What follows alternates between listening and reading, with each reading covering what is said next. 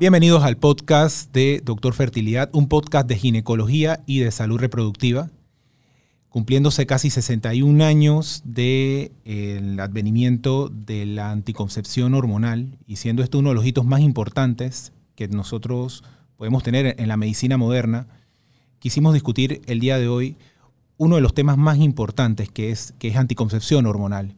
Conmigo esta tarde me acompaña uno de los ponentes más importantes que tenemos en el país y en Latinoamérica en tema de hormona.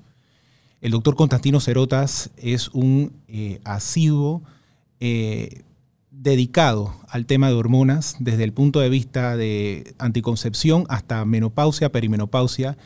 ¿Y quién mejor de, que conversar con esta persona, eh, que es un respetado colega, acerca de este tema tan importante que son las hormonas? Bienvenido, doctor Cerotas. Gracias, Jorge, por, por la introducción. Hasta creo que me lo iba a creer. Así que, bueno, anticoncepción es un tema súper importante. Eh, ha hecho un cambio total en el desarrollo de nuestras sociedades y le ha brindado a las mujeres la libertad de poder tomar decisiones, tomar las riendas sobre la preparación de sus vidas tanto en lo profesional como en lo familiar. Y anticoncepción ha sido la base del mejoramiento de calidad de vida de casi todas las mujeres a nivel mundial.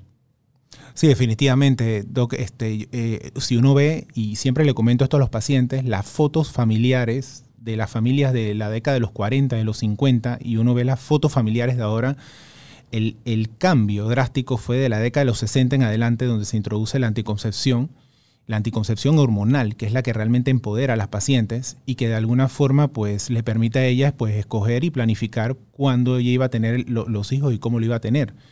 De hecho, desde ese tiempo, que es bastante tiempo hasta ahora, ha habido cualquier cantidad de anticoncepción, y usted me lo comentaba ahorita antes de, antes de empezar la grabación, hay tantos anticonceptivos, hay tantas hormonas, hay tantas cosas que tengo que repartirle el pastel a todo el mundo.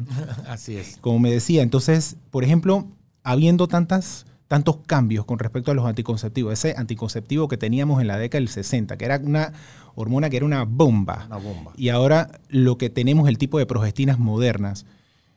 ¿Qué, cuál, cuál, pensaría usted que sería este, pues, una considerada de alguna forma algún tipo de contraindicación para las pacientes en, base a anticoncepción hormonal? Si es que existe hoy en día algún tipo de contraindicación para la paciente o poderle ofrecer anticoncepción hormonal. Mira, para mí hoy en día la contraindicación más importante es aquella paciente que no las quiere tomar. O sea, no quiere usar hormonas para su manejo de anticoncepción. Y, cuando hablamos de anticoncepción siempre hablamos orales, pero tenemos algunos que no son orales. Eh, el no deseo de usar hormonas probablemente para mí es la razón más importante para no tratar de recomendarle a las pacientes. Ya después de eso, tenemos opciones de todo tipo. Tenemos opciones orales, tenemos opciones de anillos vaginales y tenemos implantes. En Latinoamérica también tenemos inyecciones. Entonces, eh, lo, primero que yo hago es preguntarle a la paciente es, ¿qué, ¿qué está dispuesta a hacer? Esa es mi primera gran pregunta, porque la adherencia es lo más importante, no importa lo que le des. Entonces, eh, las contraindicaciones más importantes vienen de la historia clínica de la paciente. O sea, es una paciente hipertensa, sufre de problemas de hígado, tiene problemas plaquetarios. Realmente hay que hacer una historia clínica completa antes de embarcarte en alguno de los métodos hormonales. Y definitivamente hay que hacerle caso a la historia clínica y no tener, y no tener, como dicen, un, uno que se lo da a todas. Realmente la, progresión de la anticoncepción, y como decía, la dosis de, las primeras pastillas eran de 150 miligramos, microgramos de estrógeno, de tinil estradiol, y las de hoy son de 20 y de 30, imagínate. Entonces, pobres, pobres mujeres, aquellas que tenían que usar esas dosis, ¿no? Entonces, eh, las combinaciones, las dosis, van a variar y depende qué le sienta a cada paciente. Y la experiencia te va a decir por dónde empezar, pero la experiencia se hace. Tienes que ir viendo y por ahí mismo vas recomendando. Total, y eso es algo que pues yo también comparto, comparto en la práctica y uno trata de, exponer a los pacientes que, tiene que haber una anticoncepción que vaya a la medida de la paciente, tratar de ajustarlo a la medida de la paciente. Y, bueno, pues en este sentido ha habido también pues como cierto tipo de tendencia. Y hay que, hay que ser franco, y esto, esto como le decían antes, como es una conversación pues que, que hasta cierto punto íntima que compartimos con, con los pacientes, pues de lo que nosotros pensamos de nuestra práctica, pero también ha habido prácticas que de nosotros han sido un poco generalizadas y que, y que uno ve pues que, que, se trata de ajustar a los pacientes a el mismo tipo de anticonceptivos este, para todas las pacientes. Y, y, en este sentido, pues ahorita está muy de moda pues, los anticonceptivos este, reversibles de larga acción. Eh, usted ve que, por ejemplo, a mí me llegan a la consulta muchas pacientes con, con, dispositivos implantables de, eh, subdérmicos de implanón, aquí podemos hablar de marcas comerciales. y vemos también pues las pacientes que todas quieren colocarse eh, eh, el dispositivo del levonorgestrel, que es el Mirena. Mm. ¿Qué piensa de esos dispositivos? Bueno, una cosa es lo que yo pienso y otra cosa es lo que son. Entonces son dispositivos de larga acción. El implanón, el, del brazo, dura tres años y el intrauterino, que es el Mirena, dura cinco años. Eh, hay un Mirena Light que a veces hay, a veces no hay en Panamá, que es el Yaides, ambos de Bayer, eh, que dura tres años. ¿Cuáles son las ventajas de ellos? La primera gran ventaja es que te desconectas. O sea, ya lo tienes y ya, listo, no me preocupo más. Esa es la primera ventaja. La segunda ventaja que tienen ellos es que como solamente tienen progesterona, la tendencia es a no menstruar. Y para muchas pacientes esto es importante su vida diaria o tenían menstruaciones muy abundantes. El no menstruar o menstruar poco es muy importante para ellas. ¿Qué problemas tienes? Estas progestinas, que no son orales, son androgénicas, o sea, tienen un leve estímulo hacia las masculinas, las hormonas masculinas que las mujeres y los hombres todos tenemos.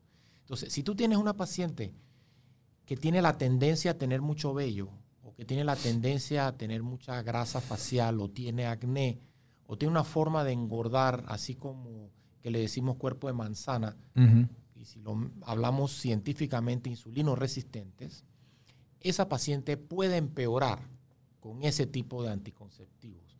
Yo no entraría en ese tipo de paciente con estos anticonceptivos de entrada. ¿Lo podemos probar? Sí. ¿Hay pacientes que les irá bien? Sí. Pero de entrada yo no empezaría por ahí por esa parte.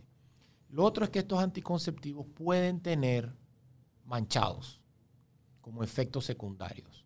Y yo diría que tal vez el implanón un poquito más que la mirena, pero es por su composición química y su efecto sobre el endometrio. Y tenemos algunas cositas que podemos hacer para controlar estos sangrados, pero a veces estos sangrados no son controlables y hay que retirárselo a la paciente. Como nota específica, el implanón es de todos los métodos anticonceptivos el que mejor porcentaje tiene de control de evitar embarazo. Y la mirena, o sea, el aplicador intrauterino, es realmente el anticonceptivo que mejor te ayuda para los implantes de endometriosis profundos en la parte de atrás de la vagina, donde muchas veces las pacientes tienen dolor con las relaciones.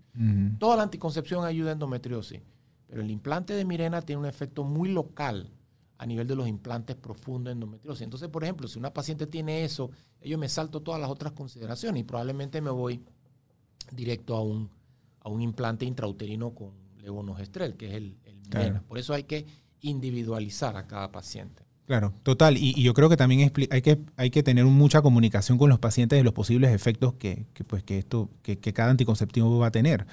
Eh, a mí sí me he tocado pacientes que me dicen contra, si me dicen que hubiera tenido tanto manchado intermenstrual, yo no me pongo esto, yo no me pongo, yo no me pongo ese, ese, ese, dispositivo. Entonces, de la forma, como decía un colega de nosotros, ¿no? Depende de cómo le vendas la moto. Así es. Entonces le venden la moto de una forma que esto es lo máximo, pero todos los anticonceptivos tienen pros y contras y cuando se enfrentan a este spotting intermenstrual, te están con el manchado, manchado, manchado, por favor, doctor, quíteme eso ya. Y quitarlo no es tan fácil como ponerlo. Así es, así es. Entonces, lo, que pasa es que cuando uno oye, uno oye solamente lo bueno, pero ya cuando te sientas a, negociar con tu médico, porque realmente debes negociar. Ahora, las herramientas de negociación las tiene el médico, no las tiene el paciente. Porque el paciente no sabe que cosas como la hinchazón premenstrual, nosotros la podemos ayudar con un tipo de anticonceptivos o si tiene síntomas premenstruales que le afectan su calidad de vida y su funcionamiento social, hay un tipo de anticonceptivo que la puede ayudar.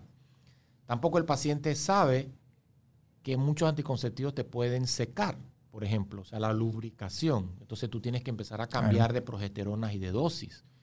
Hay algunos pacientes que les da alteración del estado de ánimo. Entonces ellas no tienen por qué saber que los anticonceptivos hacen eso. Exacto. Entonces, eres tú como el profesional que tienes que tener todas las herramientas y dentro de una historia clínica completa, tú empiezas a descartar. Por ejemplo, aquí en Panamá, especialmente a nivel público, se usa mucho un anticonceptivo intramuscular de cada tres meses, que se llama la Depo-Provera. La Depo-Provera es un, es un viejo clásico que funciona, es un buen anticonceptivo, pero se lo venden a las pacientes como que uno no sangra. Y una de cada tres pacientes sí puede sangrar. Y lo otro es que la forma de funcionar de la Depo-Provera provoca que tú hagas retención del líquido, porque es un mineralocorticoide. Entonces, esa retención del líquido en aquellas pacientes que han tenido antecedentes de síndrome premenstrual, de depresión postparto, de depresión, les puede alterar el estado de ánimo y pueden estar depre, o sea, algo deprimidas. Entonces, si una paciente me trae a mí una historia de, depresión o de, trastornos del estado de ánimo premenstrual, yo no me iría jamás con una depoprovera, por ejemplo. Los que hacemos hormonas hemos usado depoprovera de una forma más suave, 100 en vez de 150 miligramos pero es un arreglo interno, no es una recomendación oficial. Claro. Que lo podemos hacer abiertamente. ¿Te acuerdas que teníamos el, el ¿cómo se llamaba? El de, el de 104 subcutáneo que vino durante una época. Ajá. De Medroxy, sí, vino uno de 104. era, era de Pfizer, que es lo máximo porque te bajaba la dosis a 104 en vez de 150 y todo lo que estoy comentando ya no se sentía. Pero bueno, por alguna razón ya no se está comercializando. Comercial. Es comercial. Comercial. Entonces, eh, depende de qué tiene la paciente y qué le recomiendas. Sí. Uno, uno de, los, de los temas más duros con anticoncepción es el, tema de, acceso, ¿no? Porque como decía usted ahorita mucho en, la, en, lo que comentaba, eh, siempre la parte de anticoncepción va de la mano de la asesoría de un profesional que te ajuste lo que tú necesitas, lo que va contigo. No es lo que tú crees que va contigo, sino lo que realmente va contigo. Entonces, eh, a mí me ha tocado que me han entrevistado casualmente para otros podcasts y, entrevistas de radio y, siempre tocan un tema que yo lo quiero comentar con, usted, ver lo que, lo que piensa, que es en base a las disposiciones legales que nosotros tenemos con respecto a la necesidad de prescripción médica detrás de una anticoncepción de emergencia. O sea, porque la paciente compra los otros anticonceptivos, pero la anticoncepción de emergencia no puede. ¿Qué piensa de eso? Eso es ridículo. Eso es... Públicamente no puedo hablar en contra de cierta gente. Pero aquí, podemos hablar públicamente lo que queramos. Es, es, anacrónico, es fanatismo religioso, es una serie de temas que nos hacen retroceder como sociedad eh, décadas. La experiencia de la anticoncepción de emergencia en países decentes digamos que tienen el sistema de salud bien llevado como el escandinavo, en, Suecia, en Dinamarca, cuando una muchacha adolescente tiene un accidente, tiene acceso a conseguir una anticoncepción de emergencia. Es que se trata de eso, es que es de emergencia. Tú no puedes ir a sacar una cita para que te la den cuando, para entonces te dan una receta para entonces ir a comprarlo. Es de emergencia. Entonces es una emergencia. Entonces, lo que han demostrado estos países que tienen unos sistemas de salud bien llevados, con una educación dirigida, bien llevada desde niños, se han generado ciudadanos, y aquí estoy pisando callos ajenos, esa muchacha una vez que usa la anticoncepción de emergencia sola, en dos semanas está sacando una cita para la clínica de anticoncepción de mujeres jóvenes. O sea, ya ella dice, ups, tuve un accidente, voy a resolverlo, pero, ups, tengo que ponerme en orden. Aquí no. Aquí van y se toman una pastilla de anticoncepción de emergencia todas las semanas. Y nosotros lo sabemos porque lo hemos visto. Claro. Su forma de cuidarse de anticoncepción de emergencia, eso es totalmente irresponsable. Sí. Pero, para una persona que tiene un accidente, no puedes permitir que tenga una receta para eso. Incluso nosotros hacíamos pastillas, nosotros hacíamos dosis de anticoncepción de emergencia con los anticonceptivos normales. Le decía, cómprate tal marca, tómate tres, cuatro, cinco pastillas a la vez. A la vez. Y tú logras el mismo efecto porque es la misma dosis. Claro. Aquí solamente está más fácil porque es una sola pastilla. Pero no, eso tiene que ser de libre venta. Sí, y el tema es que este, los reportes eh, internacionales, o sea, van justo en el tema que usted acaba de comentar. O sea, hay una desigualdad a nivel mundial en la forma como se accede a esto. Estamos hablando que los países, o sea, el mismo acceso a la anticoncepción, en Europa casi el 80 y pico por ciento de los países tienen acceso y en América el 45. Estamos igual que África, que tiene 41%. Así o sea, y, y, nos preguntamos muchas cosas después de esto, porque, porque realmente al final uno se queda como que la gente está buscando, o sea, estamos, estamos enfocando mal el tema, el tema reproductivo. Cuando, cuando hay, hay una población a la que de repente debe buscar control, no lo busca y cuando quieres tener bebés, pues ya no puedes tener bebés. Entonces hay, hay un tema formativo que nosotros tenemos que abordar eh, muy profundo.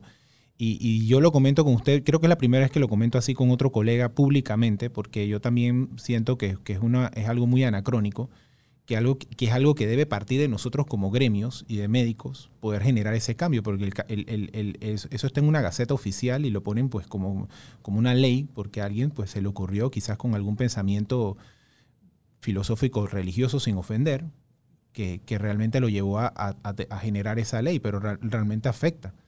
Mira, yo nada más te lo voy a poner de esta forma. Tú cuando ves, cuando ves, eh, hay marchas antiaborto, hay marchas pro aborto, hay una serie de cosas.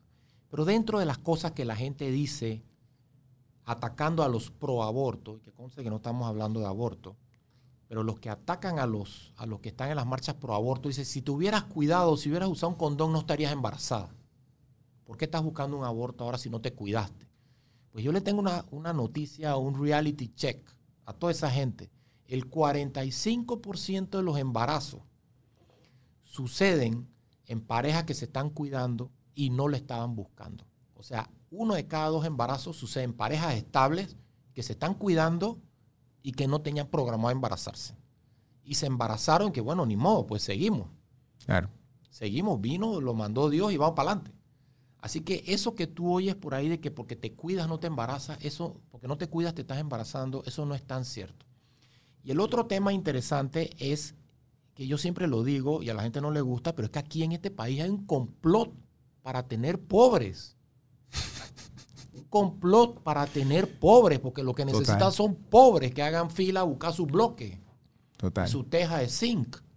Entonces, este país tiene mil nacimientos al mes de adolescentes. En los últimos, esos son 12 mil al año. Para no decir los no contabilizados y para no decir aquellos que se perdieron en el camino. En los últimos 10 años son 120 mil niños que han nacido de mujeres adolescentes. Y digamos que una que otra tuvo un par. Son de 90 a 100 mil mujeres adolescentes que truncaron su desarrollo profesional. Porque un niño en adolescencia elimina la posibilidad de que una muchacha pueda progresar, tanto en sus estudios como en sus trabajos, etc. Entonces, a veces uno se pregunta si realmente lo que se quiere en este país o se tiene en este país es un plan de mantener una finca de gente que quedó trabada ahí abajo en la inequidad social porque tú la necesitas. Entonces, bueno, ya me estoy poniendo bravo, pero lastimosamente, cuando uno mira, porque las muchachas de, que tienen posición económica en este país, tú no la ves embarazada en las escuelas. No. ¿Y por qué no están embarazadas? Porque no tienen relaciones.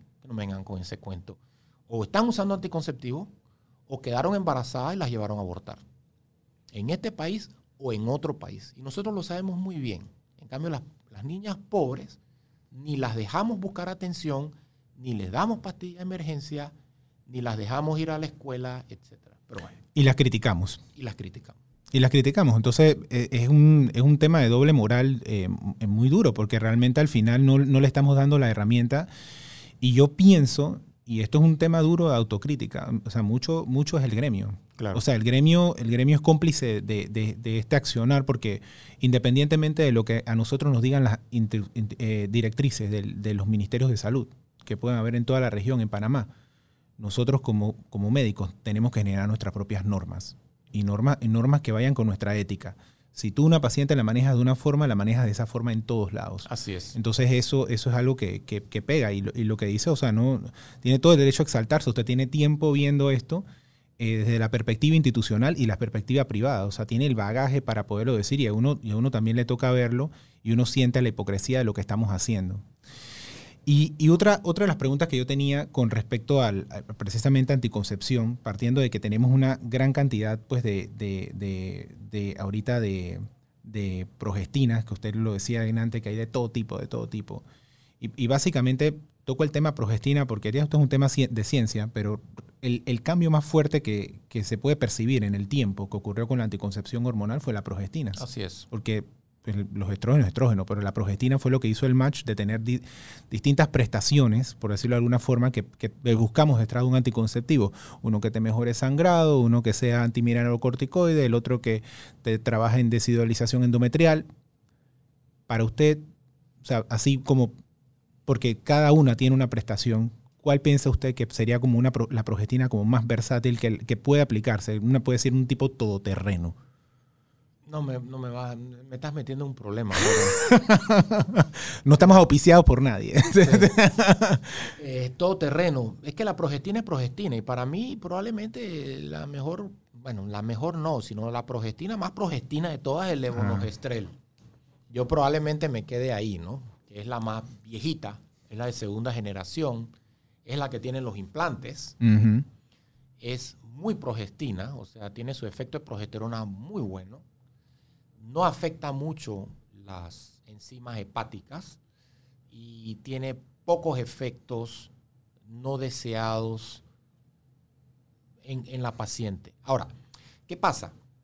Hay pacientes que con este tipo de progestina puede desarrollar un poquito más de grasa en la cara o tiene un poco más de grasa de la cara de lo normal. Entonces tú agarras esa progesterona, le cambias una esquinita y la preparas para que sea antigrasa le cambias otra esquinita, la preparas para que sea antibello. Le cambias otra esquinita para que tenga más potencia, para que sangres menos. Entonces, estamos generando un montón de compuestos tratando de llevárselo a donde la paciente necesita y muchas veces el control del sangrado no es el mejor.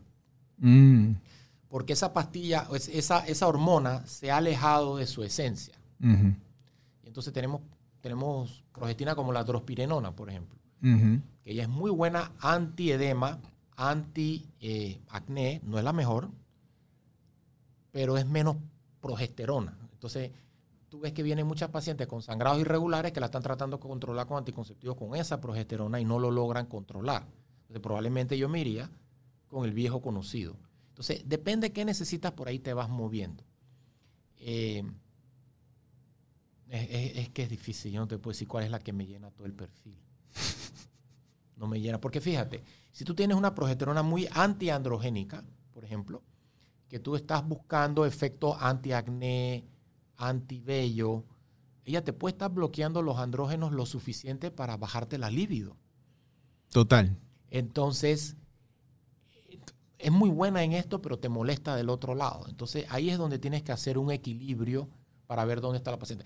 Y muchas veces tú recomiendas un anticonceptivo en base a todo lo que te estoy diciendo y a la paciente no le sienta.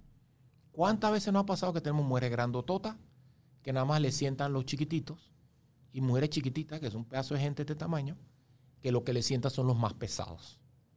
Que te llegan a la consulta y te dicen, doctor, ese que me mandó, ¿qué va? Pero este, tú dices que pero ese no era el que era para ti, en ah, teoría, ¿no? By the book no era el para ti y ese es el que te va bien.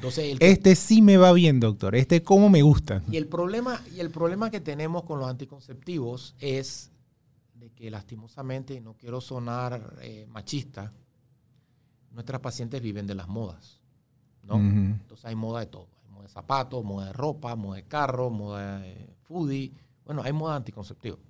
Entonces, muchas veces las pacientes están bien con un anticonceptivo y te dicen, doctor, ¿qué hay de nuevo? ¿Por qué no cambiamos a algo diferente o algo mejor o algo moderno? Y entonces, si tú no estás bien plantado, ¿cómo no vamos a cambiarte? Eso es la respuesta lógica. Eh, complaciente. un- complaciente de un profesional que no quiere enredarse con su paciente. Pero si tú tienes una paciente que tiene 6, 7 años tomando algo que le está sentando bien, ¿Por qué se, lo vas a cambiar? Total. Inclusive traen combinaciones que a mí no me gustan. Pero es un gusto. Pero le va bien. Ujú. ¿Qué se la vas a cambiar? Total. Así que el mejor anticonceptivo es el que te sienta bien. Me quedo con ese, ese último mensaje, Doc. El mejor anticonceptivo es el, el anticonceptivo que te va bien, el anticonceptivo que, que va de acuerdo a, a tus características físicas y, y- y que te genera menos, menos disconfort y menos efectos y que cumple su función finalmente de anticoncepción sin empeorar otros temas. Eh, estoy muy agradecido, Doc, por compartir esta plática en el podcast en la noche de hoy. Y estoy seguro que todas las personas que nos escuchan también estarán complacidas de, de, eh, de haber compartido este momento con usted. Gracias, Gracias. Jorge. Gracias, por la invitación. Hasta luego.